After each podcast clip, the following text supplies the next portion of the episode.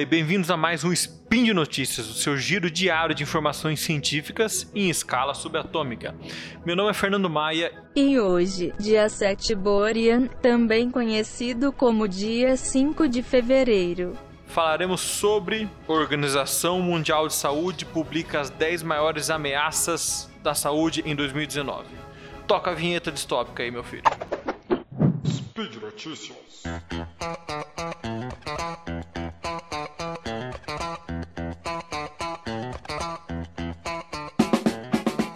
Lá, gente. Como eu falei para vocês, vamos falar do top 10, já que nós temos na internet muito, muita lista, muito top. Vai um top 10 de coisas que podem ameaçar a saúde de toda a humanidade em 2019. Em primeiro lugar, a poluição e as mudanças climáticas. Zé, meu cara, apesar de que tem muita gente falando que não existe mudança climática, ela entrou como a principal causa, como primeiro lugar nesse, nessas coisas que podem ameaçar a humanidade em 2019. Hoje, a OMS tem uma noção de que a cada 10 pessoas, 9 respiram ar poluído todos os dias. E esse tipo de poluição responde, na verdade, por morte prematura de aproximadamente 7 milhões de pessoas em todos os anos, por doenças como câncer, acidente vascular cerebral, doenças cardíacas e pulmonares. Lembrando que né, a principal, a principal causa de poluição do ar hoje é ainda a queima de combustíveis fósseis, que além de levar a mudança climática, leva a comprometimento da saúde como um todo. A OMS estima que entre 2030 e 2050 as alterações climáticas provoquem aproximadamente 250 mil mortes adicionais por ano devido à desnutrição, malária, diarreia ou estresse pelo calor. Vamos para o segundo lugar. É, segundo lugar, entrou como as doenças não transmissíveis, ou seja, aquelas doenças que são muito prevalentes, que levam à morte, mas que não são passadas por agentes vetores, como por exemplo a diabetes, o câncer ou até doenças cardíacas, que juntas respondem por pelo menos 41 milhões de mortes de pessoas. Ou seja, mais de 70% das mortes todos os anos são causadas no mundo são causadas por essas doenças não transmissíveis. O que, que, leva a ela? Basicamente, o tabagismo, a falta de atividade física, o consumo excessivo de bebida alcoólica, a alimentação inadequada e a poluição do ar que eu citei no primeiro lugar desse ranking. Eles serão fatores cruciais para aumentar essa incidência dessas doenças e agravar cada vez mais as pessoas que já têm essas doenças. Lembrando também que não está sendo discutido aqui, mas que esses fatores de risco que eu falei para vocês também contribuem muito para problemas de saúde mental.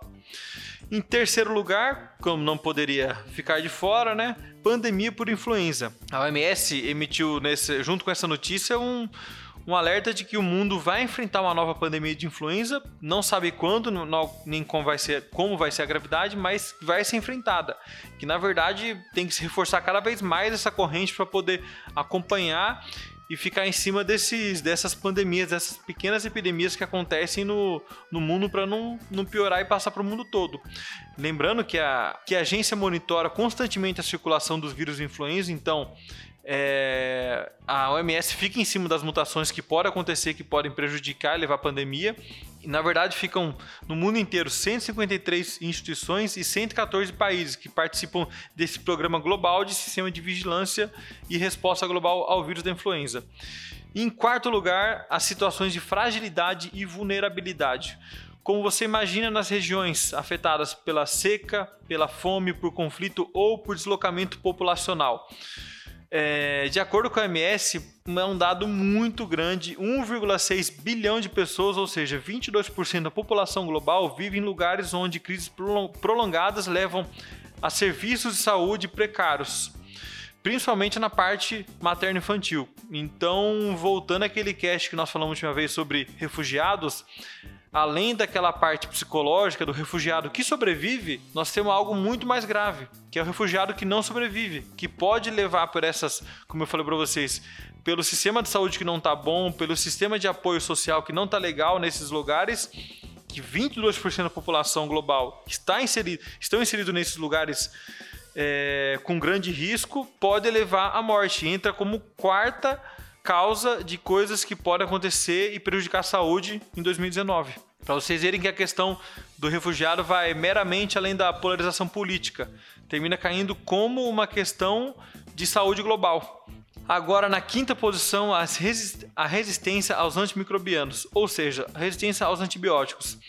Hoje, cada vez mais, a gente sabe que nós estamos sempre numa luta constante, a humanidade contra infecções. Uma hora a luta pode reverter. Com o? Resistência a antibióticos. Uma hora os antibióticos podem não passar a funcionar. E vai voltar a morrer gente de infecção que hoje ainda se morre muito pouco, que é por pneumonia, exemplo, pneumonia, tuberculose, gonorreia ou mesmo a salmonela. Lembrando também que a impossibilidade de prevenir infecções pode comprometer procedimentos como a cirurgia e quimioterapia.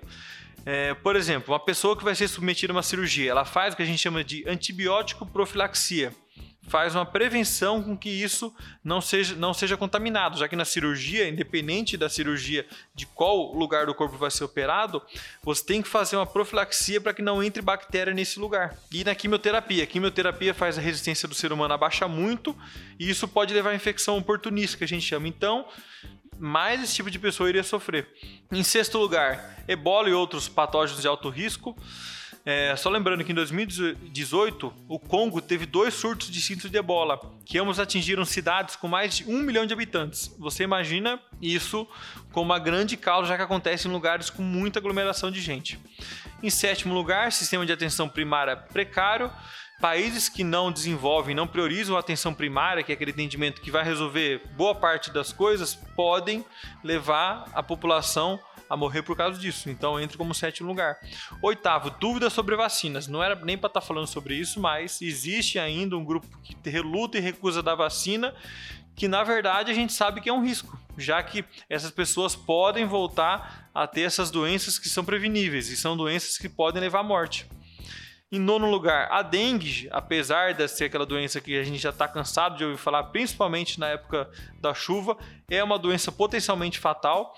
Estima-se que 40% do mundo tem risco de dengue e a meta da OMS até 2020 é reduzir em 50% as mortes por dengue.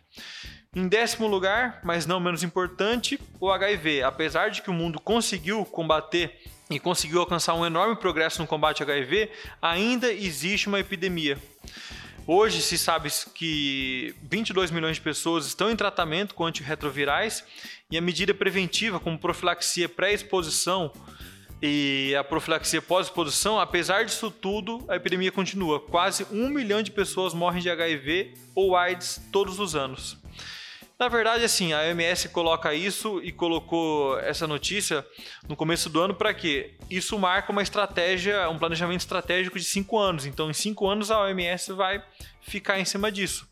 Que eles estabelecem um plano com alvo de 3 bilhões de pessoas. Primeiro, assegurar que mais 1 bilhão de pessoas tenham acesso a sistemas universais de saúde, mais 1 bilhão de pessoas fiquem bem mais protegidas contra emergência de saúde e mais um bilhão de pessoas tenham boa saúde e bem-estar.